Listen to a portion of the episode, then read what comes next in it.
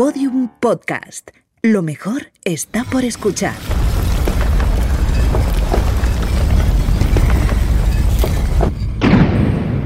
Dentro de la pirámide. Con Nacho Ares. Podium Podcast.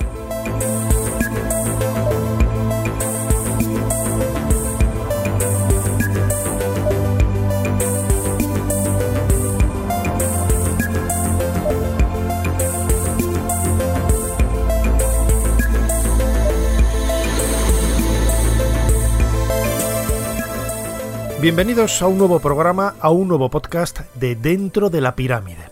Vuestro podcast aquí en Podium Podcast, en donde cada dos semanas nos reunimos como buenos egiptolocos para disfrutar de nuestra pasión por el antiguo Egipto. Cada uno de vosotros es un bloque de esa pirámide gigantesca que estamos construyendo casi semana a semana para poder disfrutar, conocer, divulgar y entusiasmarnos como nadie con la historia de los faraones.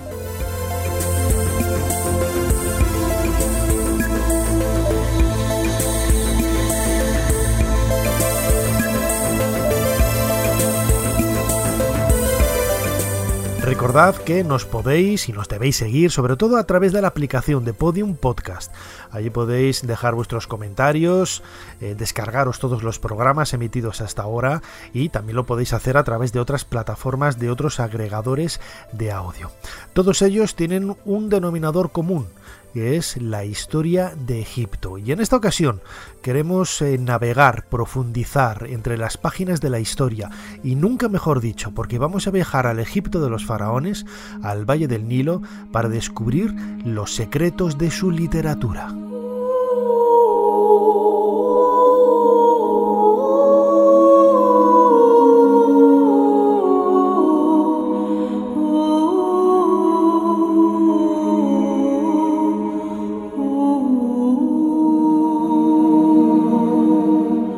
Quizá estamos condicionados un poco con la idea de la religiosidad del mundo de los faraones, cuando hablamos, por ejemplo, de textos del antiguo Egipto y sobre todo condicionados por esa idea de que la mayor parte del legado, del recuerdo que nosotros tenemos de la época de los faraones es gracias a la arqueología que hemos estudiado, descubierta en sus tumbas o en sus templos funerarios, tenemos precisamente esa idea de que todo aquello que tocaban los antiguos egipcios estaba dedicado, obsesionado con el mundo de la muerte. Y no es así.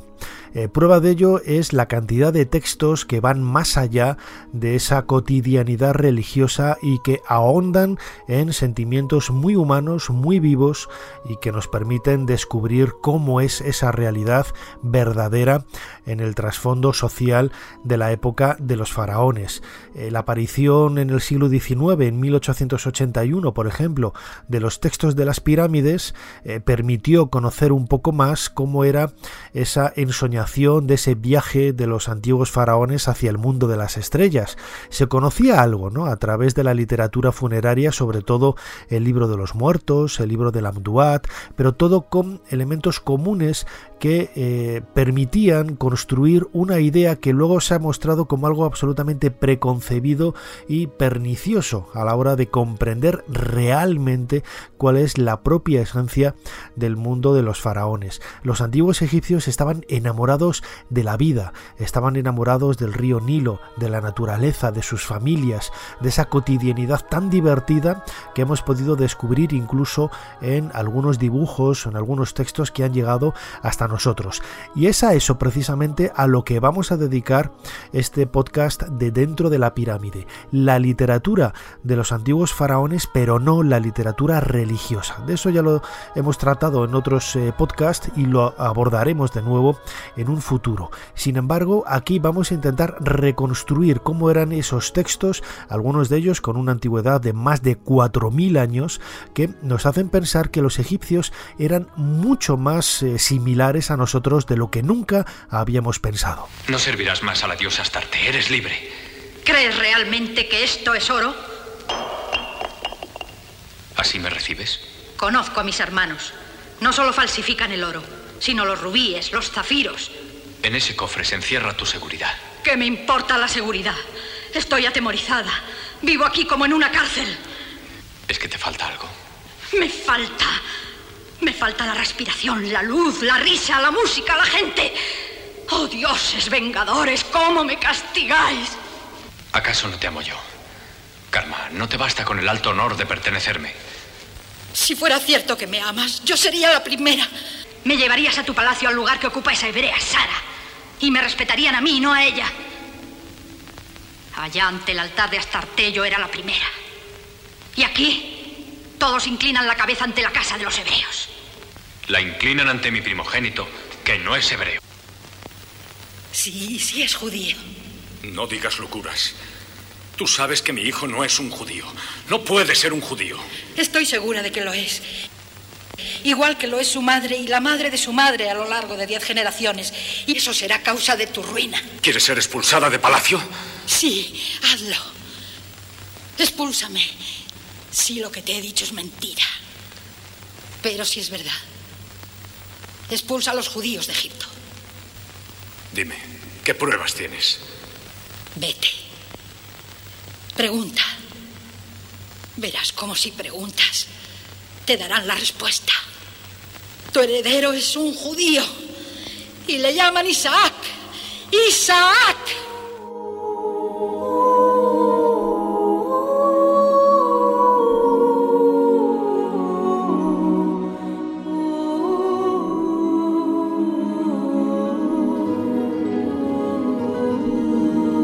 Acabamos de escuchar un fragmento de la película Faraón, de Kapalerovich, una de las mejores producciones que se han realizado nunca en la historia del cine, en este caso reconstruyendo eh, los últimos estartores, el último aliento de esa época gloriosa de, de, los antiguos faraones. El lenguaje utilizado en esta película nos recuerda un poco quizás a ese lenguaje más poético, a ese lenguaje más sutil, más delicado, que siempre entendemos ¿no? que tiene que ser así cuando alguien escribe algo. Eh, quizás eh, el condicionamiento que tenemos en el presente de pensar que todo aquello que se escribe tiene que ser eh, algo idealizado, algo irreal, eh, no utilizamos palabras que utilizamos en ese lenguaje coloquial, quizás distorsiona un poco la realidad que pudiéramos tener en un principio, en este caso del mundo de los antiguos faraones. Pero bueno, la literatura egipcia que ha llegado hasta nosotros, especialmente a través de textos descubiertos en restos de, antiguas escuelas, en, tumbas donde han aparecido incluso fragmentos de, grandes clásicos, podríamos definirlos así, de la literatura de los antiguos eh, faraones, nos hace pensar que ellos tenían un interés muy claro por recordar el pasado, pero también por reconstruirlo y sobre todo por inventar, por crear ficciones, algo que nosotros entendemos como, como muy moderno, ¿no? Quizás cuando hablamos de novelas pensamos en las novelas de caballería en la Edad Media como quizás lo más antiguo, ¿no? Es cierto que la Odisea, por ejemplo, o la, Ilíada de Homero en el siglo VIII de nuestra antes de antes de Cristo eh, nos hace viajar en el tiempo a una época mitológica. Eh, también es posible que reconstruyera una realidad, ¿no? Pero mucho tiempo antes los egipcios ya escribían aventuras, escribían historietas, escribían ficción. Hemos preguntado a José Manuel Galán, él es eh, filólogo, arqueólogo, historiador, egiptólogo, sobre todo profesor de investigación del Consejo Superior de Investigaciones Científicas, el CSIC, y director del proyecto Yehuti, una de las mejores tumbas que hay eh, en la orilla oeste de, Luxor y que acaban de cumplir 20 años trabajando en, este emplazamiento. Le he preguntado cuál es su opinión ¿no? sobre la literatura eh, y la importancia que tiene el, mundo de los clásicos en el antiguo Egipto para eh, ellos mismos hacerse recordar ¿no? y formalizar de una forma casi mágica por medio de esos textos eh, con esa idea sagrada que ellos tenían de que lo que se escribía cobraba vida pues perpetuar la idea de esas historias, de esas novelas, de esos cuentos y de esas ficciones. Luego esos textos literarios se utilizaban en las escuelas de escriba para aprender a escribir. Es decir, había también eh, una tradición oral, una tradición escrita, una tradición educativa en las escuelas de escriba. El relato de Sinué, tenemos varias copias del relato, eh, porque era, se consideró como un modelo. Luego también es llamativo que años después eh, hubiera el concepto de escritores clásicos. Eh, pues en el año 1400 a.C., 1300 a.C., se percibe a los escritores 500 años atrás como los escritores clásicos que conviene emular y que conviene aprender de ellos. ¿no? Eso conlleva también otro concepto moderno, entre comillas, que es el concepto de las bibliotecas. Los escribas eh, acuden a las bibliotecas a ver los documentos antiguos y aprender de ellos. ¿no? Existe también el concepto de, del saber eh, en los incunables y de la tradición. Es decir, que curiosamente la cultura egipcia, insisto, igual que la mesopotámica, tiene muchos elementos de, lo que nosotros consideramos la cultura actual, que es el, aprecio a los clásicos, eh, la ficción, aprender con la ficción, y eso yo creo que es, un, buen caso eh, que nos hace percibir toda la, cultura con otros ojos, ¿no? O sea, siempre yo creo que eh, subyace la idea de que el ser humano como que va a mejor, ¿no? Eh, y sin embargo, la esencia del ser humano y algunos elementos de su, de su capacidad como ser inteligente ya están muy presentes hace muchos años, ¿no? Y a lo mejor conviene preguntarse si es realmente eh, que hemos evolucionado tanto como creemos nosotros. A lo mejor la esencia del ser humano y lo que nos define como seres humanos, eh, pues tampoco ha cambiado tanto desde, desde los últimos 5.000 años al menos, por lo menos. ¿no?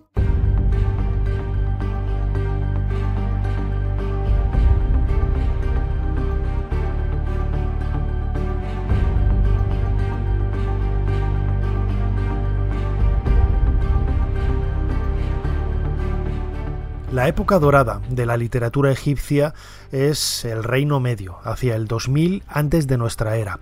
Es una época no solamente de sofisticación cultural, en donde Egipto se asentó como una gran potencia en el Mediterráneo oriental y hubo faraones como la dinastía de los Esostris, los Amenemhat, eh, los Mentuhotep, que ayudaron a, consolidar desde el punto de vista cultural una tradición para ellos eh, casi milenaria, ¿no? Porque si Egipto había nacido más o menos hacia el 3100 antes de nuestra era, en esa época seguramente la tradición oral había marcado la historia de muchos relatos que nunca se habían puesto por escrito. Y es a partir del Reino Medio, hace 4.000 años, cuando empiezan a aparecer estos textos que se conviertan, como escuchábamos ahora en la voz de José Manuel Galán, en verdaderos clásicos. Se van copiando una y otra vez con el paso de los siglos, de los miles de años, y han llegado hasta nosotros de una forma pues eh, brillante, ¿no? En el sentido de que, eh, aunque el, descubrimiento de, algunos es fragmentario, al haber varias copias del mismo, se pueden eh, juntar y completar esos huecos del puzzle. Uno de los relatos más interesantes es, por ejemplo, el campesino elocuente. Curiosamente, Sati Abdel Salam, el, autor cineasta egipcio que hizo a finales de los 60 una película extraordinaria titulada La momia, donde recreaba el descubrimiento del caché de momias reales de Der el Bahari en 1881, hizo un corto, una película corta de 20 minutos que es muy fácil encontrar en, en YouTube, eh, dedicada al campesino elocuente. Es decir, este relato es eh, quizás uno de los picos, de los topes, ¿no? de los highlights de la literatura egipcia, en donde se nos cuenta la vida de un campesino que tiene que ir a la ciudad para poder mercadear y conseguir dinero para su familia, y en el trayecto, en el camino, encuentra a un dignatario que le hace la vida imposible. Al cruzar por un, por un sendero, este dignatario lo que hace es extender una serie de, telas para impedir el paso del, campesino y que con su asno, con su burro, tenga que meterse eh, en un recoveco por encima de los trigales que pertenecían a este, a este mal hombre, ¿no? ¿Qué es lo que hace este señor feudal, mal encarado, podríamos definirlo así? Acusar a ese campesino de haber pisado sus tierras y es acusado el pobre agricultor, el pobre campesino pues de, una serie de, fechorías que realmente son absolutamente injustas, porque le ha obligado precisamente por esa mala acción de colocar sobre el camino una serie de obstáculos para eh, impedir el, paso hacia la ciudad. ¿Cómo responde el campesino? De una forma elocuente llega incluso a oídos del rey la forma tan hermosa que tiene este campesino de expresarse ante el visir, ante el gobernador, ante las autoridades correspondientes y llega incluso a oídos del propio faraón, que disfruta, disfruta de, de, estas palabras también eh, preparadas, también construidas, también esbozadas por el campesino elocuente. Es uno de los eh, cuentos, de los relatos más interesantes que, hay. Vamos a escuchar un fragmento en la voz de Julio López, un fragmento que yo he extraído de una versión moderna de este relato del campesino elocuente del libro Cuentos egipcios de mi buen amigo José Miguel Parra. Oh, gran intendente, el más grande de aquellos que son grandes, el más noble de los nobles de su clase, el más rico de los ricos de su clase, timón del cielo, viga que sostiene la tierra, plomada que da el nivel exacto. ¿Acaso puede un gran señor hacerse con algo que no es suyo y desvalijar a un pobre hombre? Lo que necesitas para tu sustento en tu casa lo tienes. A ti no te cuesta nada dar a tus protegidos una jarra de cerveza y tres panes para reconfortarlos.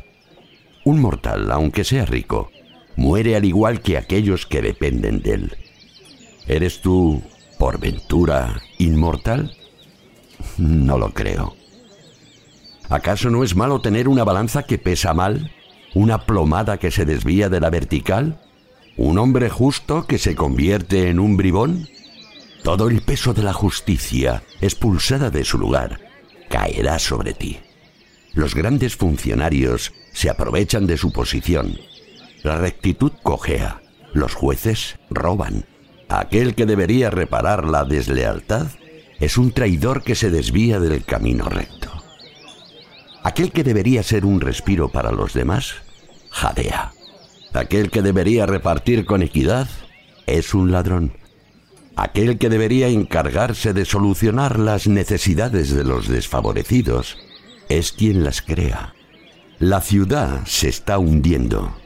Aquel que debería encargarse de reprimir el mal es el primero en cometer delitos.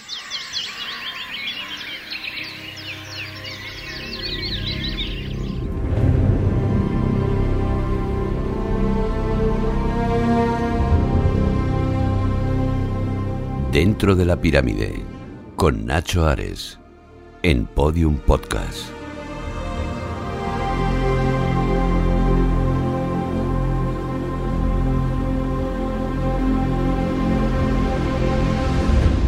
Nos tenemos que imaginar ese contexto de un escenario en el que se presuponía que una persona que no ha tenido educación, que no ha podido aspirar a unos estudios y que no se ha podido preparar en consecuencia porque desde niño ha estado trabajando en el campo para ayudar a su familia y luego cuando se ha casado para ayudar a su propia familia, se exprese de esta forma tan elocuente, ¿no? De ahí el título de este cuento, El campesino elocuente, que tiene un final feliz, porque cuando llega a oídos del faraón lo que ha sucedido, lo que hace es entregarle a este campesino las tierras y las posesiones de ese señor feudal tan, tan malvado y convertirlo precisamente en siervo de este campesino.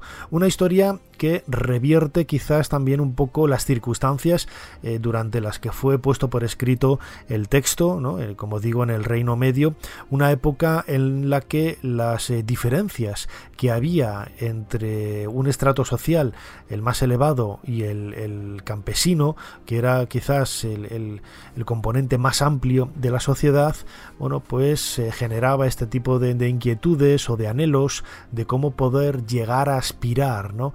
A conseguir algo eh, mejorable para, para, la vida, no solamente propia, sino de, de tu gente, de tu familia, cuando las circunstancias que rodeaban a la vida de un campesino eran muy duras, muy duras eh, como nos podríamos eh, imaginar y como decía antes, sin ningún tipo de acceso a, ninguna educación, que eso, como todos sabemos, lo que hace con el ser humano es convertirle en mejor persona. Todo lo que sea aprender, leer, escribir, eh, disfrutar de la lectura de, libros antiguos o modernos, es incrementar la cultura de una persona. Y en este tipo de, literatura del antiguo Egipto vamos a encontrar también historias sorprendentes como la de el cuento de, de Sinué, que nada tiene que ver, nada tiene que ver con el Sinué el egipcio, el título de la novela de Mika Baltari. Princesa, ven aquí. Poderoso faraón, rey del alto y bajo Egipto. Princesa. Mira, padre. Calla, tu padre está ocupado. Pues yo quiero que vea a mi monito. Ahora no, nena. Siéntate, princesa. Poderoso faraón, rey del alto y bajo Egipto, hijo del sol. Tienes pies. Levántate. Me complaceríais más si os levantaseis todos.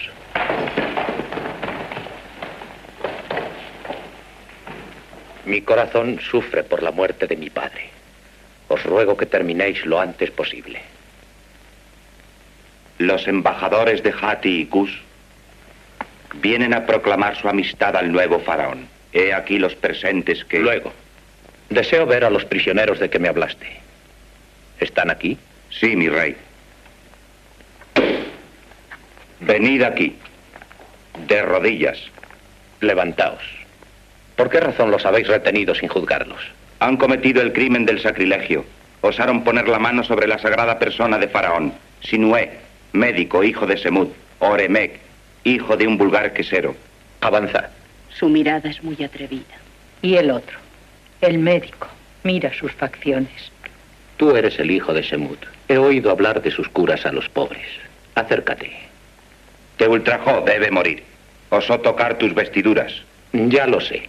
Lo hizo para ayudarme. Al aplicar la ley no se tiene en cuenta nada. ¿Tengo yo poder para cambiar la ley? No existe límite para el poder de Faraón. Esa ley es anulada.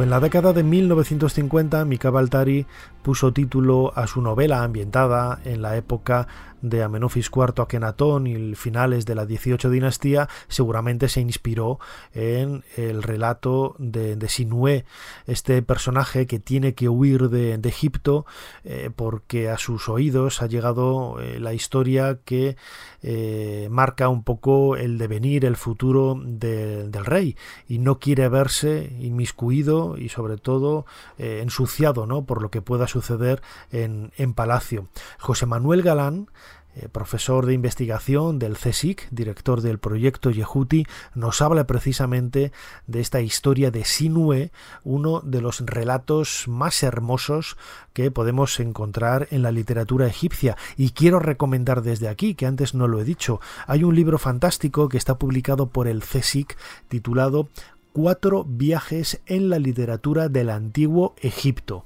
cuyo autor, José Manuel Galán, precisamente en uno de ellos, en uno de esos eh, viajes, eh, en una de esas aventuras, nos cuenta la traducción, el contexto, el desarrollo histórico y literario de este libro maravilloso, mejor dicho, de este cuento maravilloso, porque son pocas páginas de las aventuras de Sinué. Una de las cosas más significativas de la cultura del Antiguo Egipto es su creación literaria. Es sorprendente que, por ejemplo, en torno al año 2000 a.C. se compusieran historias que eh, incluyen casi todos los, los, elementos, por ejemplo, de la literatura de viajes. La historia de Sinué es la historia de un egipcio que se cree involucrado en el asesinato del monarca, anticipando que podrían acusarle de algo, huye a un territorio extranjero, ahí hace valer sus méritos como individuo, eh, se convierte en el jeque de una tribu y al final el, príncipe heredero le, llama para que vuelva a Egipto, que no tiene, hay cargos contra él. Es decir, eh, toda esa, eh, esa, historia de ficción, como también puede ser la historia del náufrago, del príncipe predestinado, es llamativo que se compusiera en el año 2000 a.C.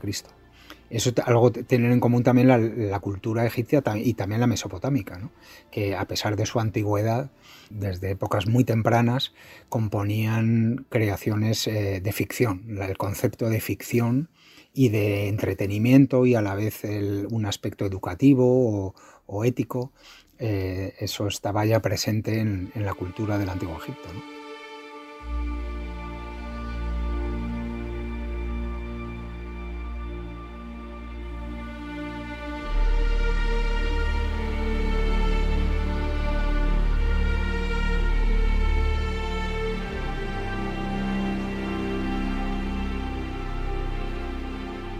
Invito a los que estáis escuchando este podcast, aquí en Podium Podcast, dedicado a la literatura del Antiguo Egipto, aquí en dentro de la pirámide, a que eh, busquéis en vuestra biblioteca, en vuestra casa o en internet alguno de estos cuentos. ¿no? Hemos hablado de El campesino elocuente, el cuento de, de Sinué. Vamos a hablar ahora de otro de los ejemplos más brillantes en la historia de la literatura universal, me atrevería a decir, y es un, por desgracia, un texto muy poco conocido, que es el llamado Cuento del náufrago, como un marinero, acompañado siempre de lo mejor de lo mejor entre los marineros de, la época, acaba sucumbiendo a una tormenta y llega a una isla en donde se encuentra con una serpiente.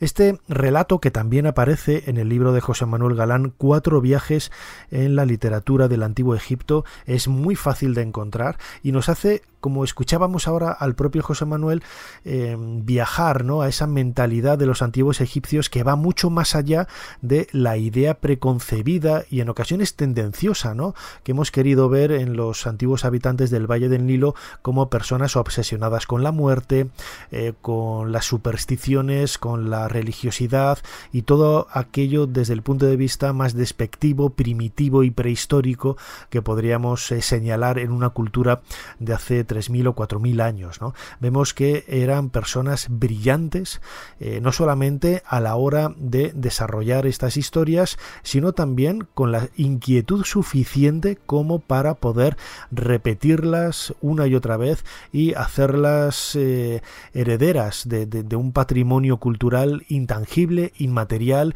que ellos pensaban que debía de ir de generación en generación como algo importante. Antes escuchábamos precisamente a José Manuel Galán hablando de la importancia que daban los antiguos egipcios a esos clásicos. Entre ellos estaba este cuento del náufrago que vamos a escuchar ahora en un fragmento dramatizado en donde se ha adaptado un poco el lenguaje para que todos lo entendamos como en una obra de teatro y vais a ver eh, precisamente ese aspecto tan moderno que tiene la historia. Imaginémonos, no es una historia de ahora, tiene 4.000 años de antigüedad.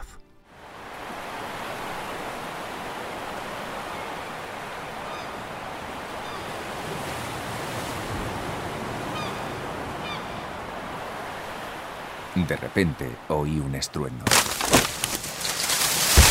Pensé que eran las olas del mar, pero las ramas se quebraban y la tierra temblaba. Destapé mi rostro y descubrí que era una serpiente aproximándose.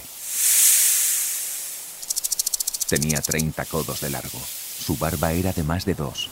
Su cuerpo estaba recubierto de oro y sus cejas de lapislázuli. Estaba inclinada hacia adelante observándome. Me habló mientras yo estaba postrado ante ella y me dijo, ¿Qué te ha traído hasta aquí, hombre? ¿Qué te ha traído? Si tardas en decirme qué te ha traído a esta isla, te convertiré en cenizas, en algo que nunca nadie ha visto. Me hablas y sin embargo no te escucho. Estoy frente a ti, pero soy incapaz de reconocerme. Entonces me tomó en su boca y me llevó hasta su guarida. Me posó con todo cuidado, sin golpearme. Estaba sano y sin magulladuras. Luego, mientras estaba postrado, me habló diciéndome... ¿Qué qué te ha traído hasta aquí, hombre?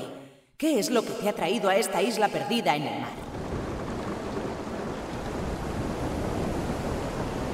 Descendí a siguiendo la misión que me había encomendado el faraón, con un barco de 120 codos de largo, 40 de ancho y con 120 marineros de entre los mejores de todo Egipto.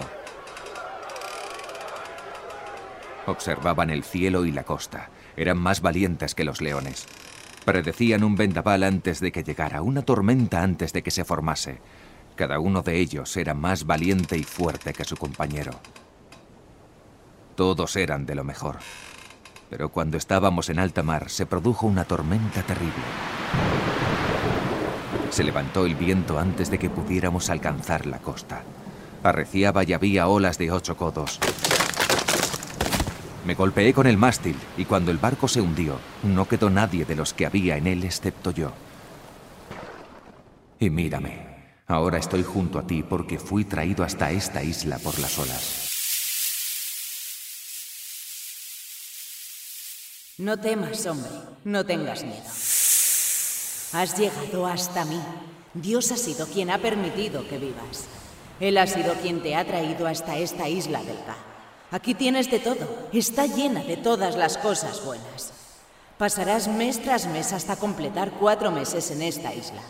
Entonces, un barco vendrá desde el palacio con marineros amigos tuyos. Marcharás con ellos a palacio y morirás en tu ciudad.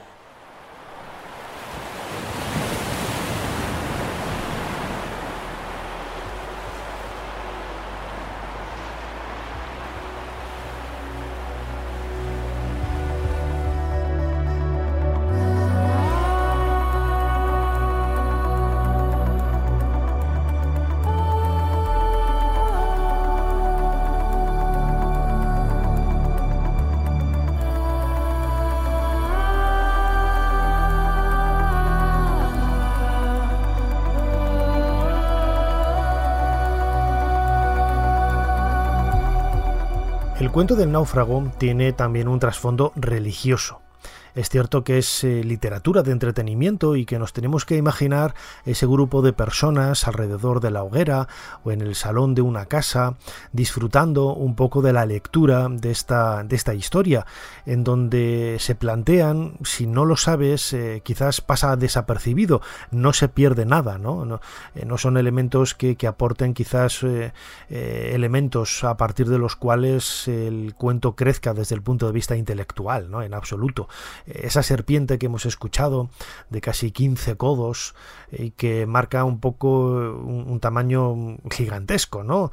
Es en realidad eh, una interpretación del dios Sol Ra por una serie de detalles, ¿no? Que luego aparecen en la historia del cuento del náufrago pero en eh, esos momentos de recogimiento, de, de, solaz, de entretenimiento, en donde nos tenemos que imaginar a grupos de antiguos egipcios escuchando a alguien, a un escriba leyendo este, este relato, hay que pensar que muy poca gente en aquella época sabía leer, eh, parecido a los cuentacuentos ¿no? que había en la Edad Media, donde en una plaza se reunían alrededor de, de un ciego que iba contando una serie de historias que había aprendido de memoria.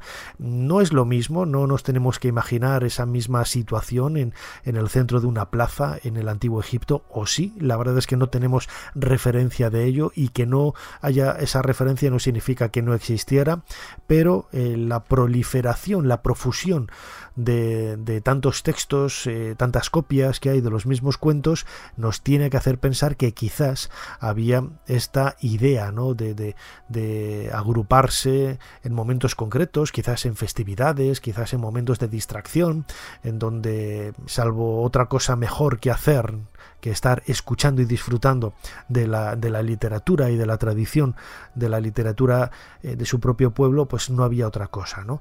Algo parecido tenemos que imaginarnos en el siguiente cuento que vamos a, disfrutar, que vamos a escuchar. Es eh, el llamado Papiro Westcar. Es un relato en el que se incluyen cuatro historias eh, mágicas con un trasfondo mágico y que apareció en algún momento dado del siglo XIX, seguramente en la ciudad de Luxor, por un egiptólogo de apellido Westcar y que, por desgracia, no sabemos cuál es el contexto arqueológico en donde, donde apareció, donde se descubrió.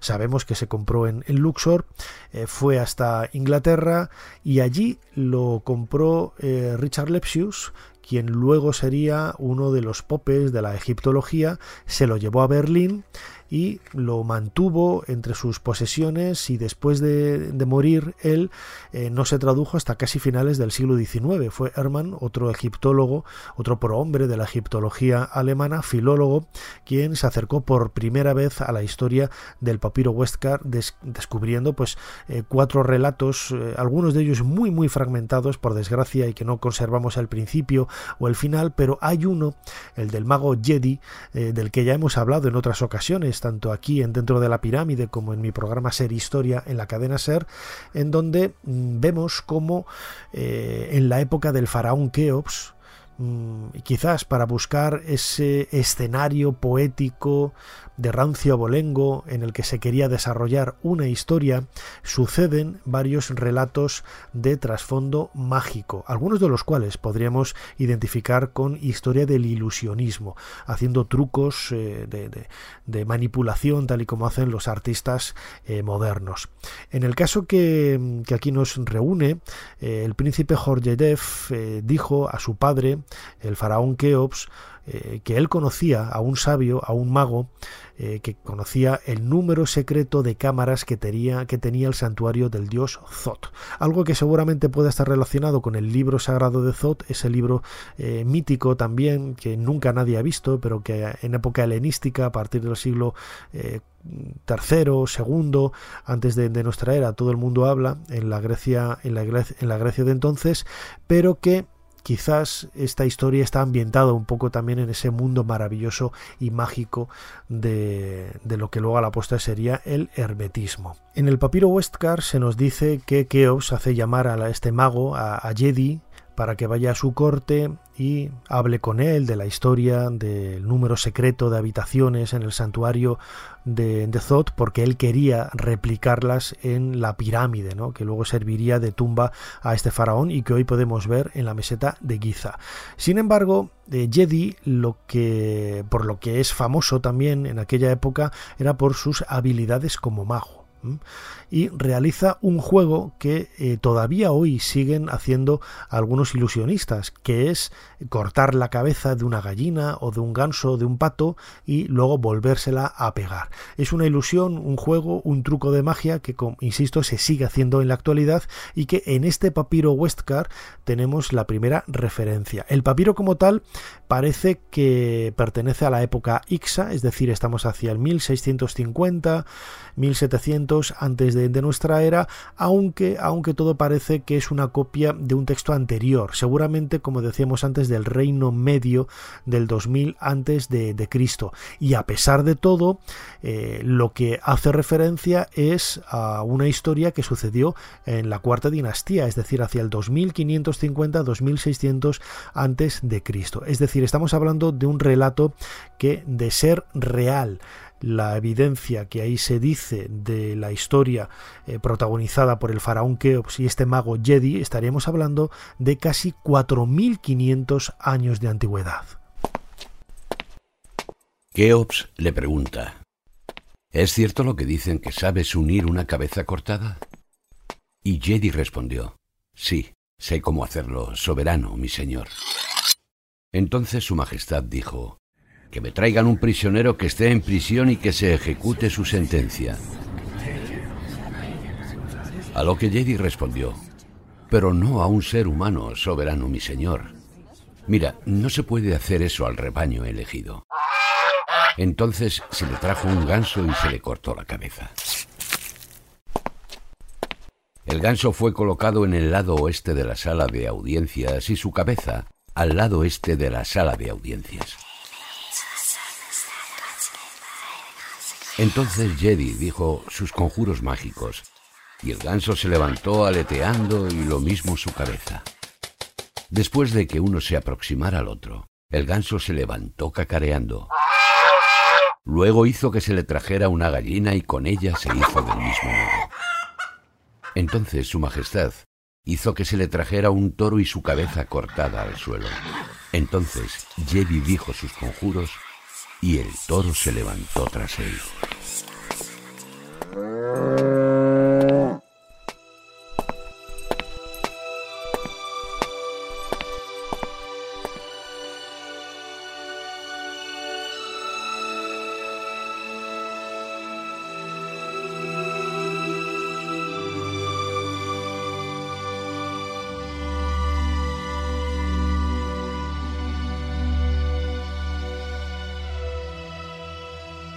Son muchos los ejemplos que han llegado hasta nosotros que nos pueden servir de inspiración para conocer la verdadera realidad que subyace por debajo de la vida diaria de los antiguos egipcios. Nada que ver con ese mundo funerario tan tétrico, tan lúgubre y que en ocasiones ha distorsionado la percepción real ¿no? de, de, su vida, de su vida real, de su vida verdadera. Eh, algunos de estos relatos incluso sorprenden porque, como acabamos de escuchar en el papiro Westcar, ese juego de, de de ilusionismo, se ha seguido utilizando, lo decía antes, ¿no? incluso hasta la, hasta la actualidad, y estoy convencido de que muchos de los magos que, que hoy lo hacen no, no, no están repitiendo el, el juego de, de, Jedi porque sencillamente no conocen ese texto original, sino que han llegado a la misma conclusión por caminos diferentes. Y en el mundo de la literatura, en el mundo de la literatura sucede algo parecido. ¿eh? Eh, José Manuel Galán nos pone un ejemplo realmente sorprendente, ¿no? que nos hace viajar en el tiempo al siglo de oro español, al siglo XVII, con la figura de Calderón de la Barca, y vemos cómo Calderón realmente no se inspiró, porque no lo conocía, pero algunas de sus obras eh, tienen un trasfondo, podríamos decir, muy egipciano y en concreto quizá el cuento del príncipe predestinado, otra de las joyas de la historia de la literatura del antiguo Egipto, le pudo haber inspirado, quién sabe. La literatura de Egipto es fascinante lo actual que es. Antes he mencionado de pasada el, relato del príncipe predestinado. El príncipe predestinado tiene el mismo argumento prácticamente que la vida sueño de Calderón de la Barca. ¿no? un rey que eh, tiene un hijo, al hijo le, predicen un destino fatal y para evitar ese destino fatal el rey le encierra ¿no? Eh, tratando de, librarle del destino. Y curiosamente, eh, con esa acción lo que hace es empujarle hacia ese destino al que, ha sido predicho en su nacimiento. Eh, en fin, bueno, eh, desde luego la literatura del Antiguo Egipto eh, merece ser valorada también no solo por su antigüedad, sino también por su, por su calidad literaria.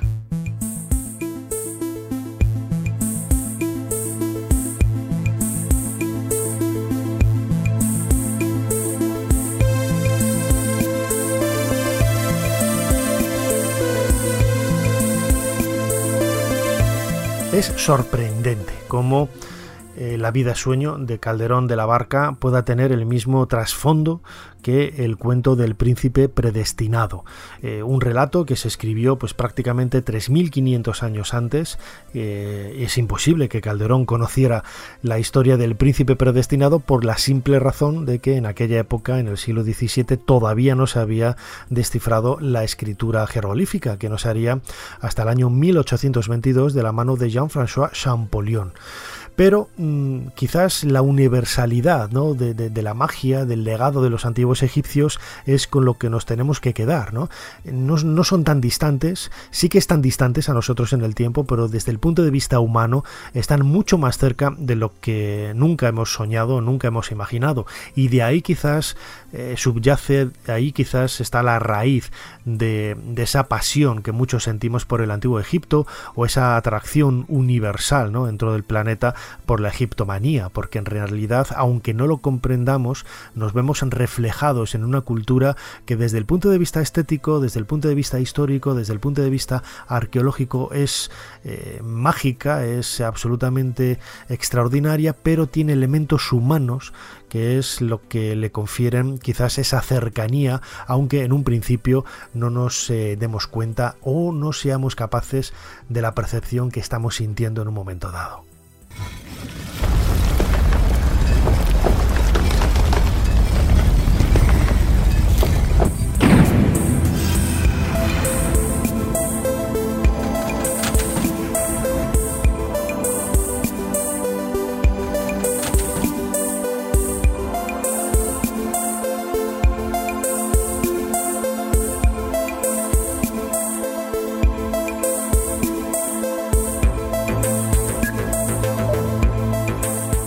Hasta aquí este nuevo podcast de Dentro de la Pirámide. Espero que hayáis disfrutado con la magia de la literatura del antiguo Egipto. Os recomiendo ¿no? los dos libros que he mencionado antes a lo largo de este podcast. Ese Cuentos egipcios publicado por la editorial Alderaván de José Miguel Parra y también Cuatro viajes en la literatura del antiguo Egipto publicado por el CSIC y obra de José Manuel Galán, al que hemos escuchado en varios cortes en este podcast. Seguro, seguro que vais a descubrir infinidad de historias que os van a atrapar desde el punto de vista no solo de la literatura de ficción, de la literatura de, aventuras, de, viajes, la poesía amorosa, eh, infinidad de, relatos que nos sorprenden, ¿no? Cómo mm, prácticamente 4.000 años después eh, podemos seguir leyéndolos y nos hacemos esa pregunta, ¿no?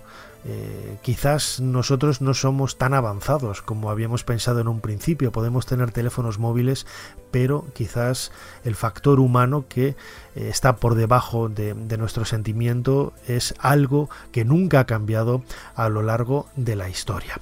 Como siempre, muchísimas gracias por estar ahí. Nos seguimos escuchando aquí en Dentro de la Pirámide, en Podium Podcast. No os perdáis también los eh, vídeos en el canal de YouTube con el mismo nombre, Dentro de la Pirámide. Todos los domingos a las 8 tenemos un, un vídeo nuevo en el, en el canal. Suscribiros al podcast, al canal de, de YouTube y seguimos disfrutando y nos seguimos viendo y escuchando aquí dentro de poco, Dentro de la Pirámide. Hasta pronto.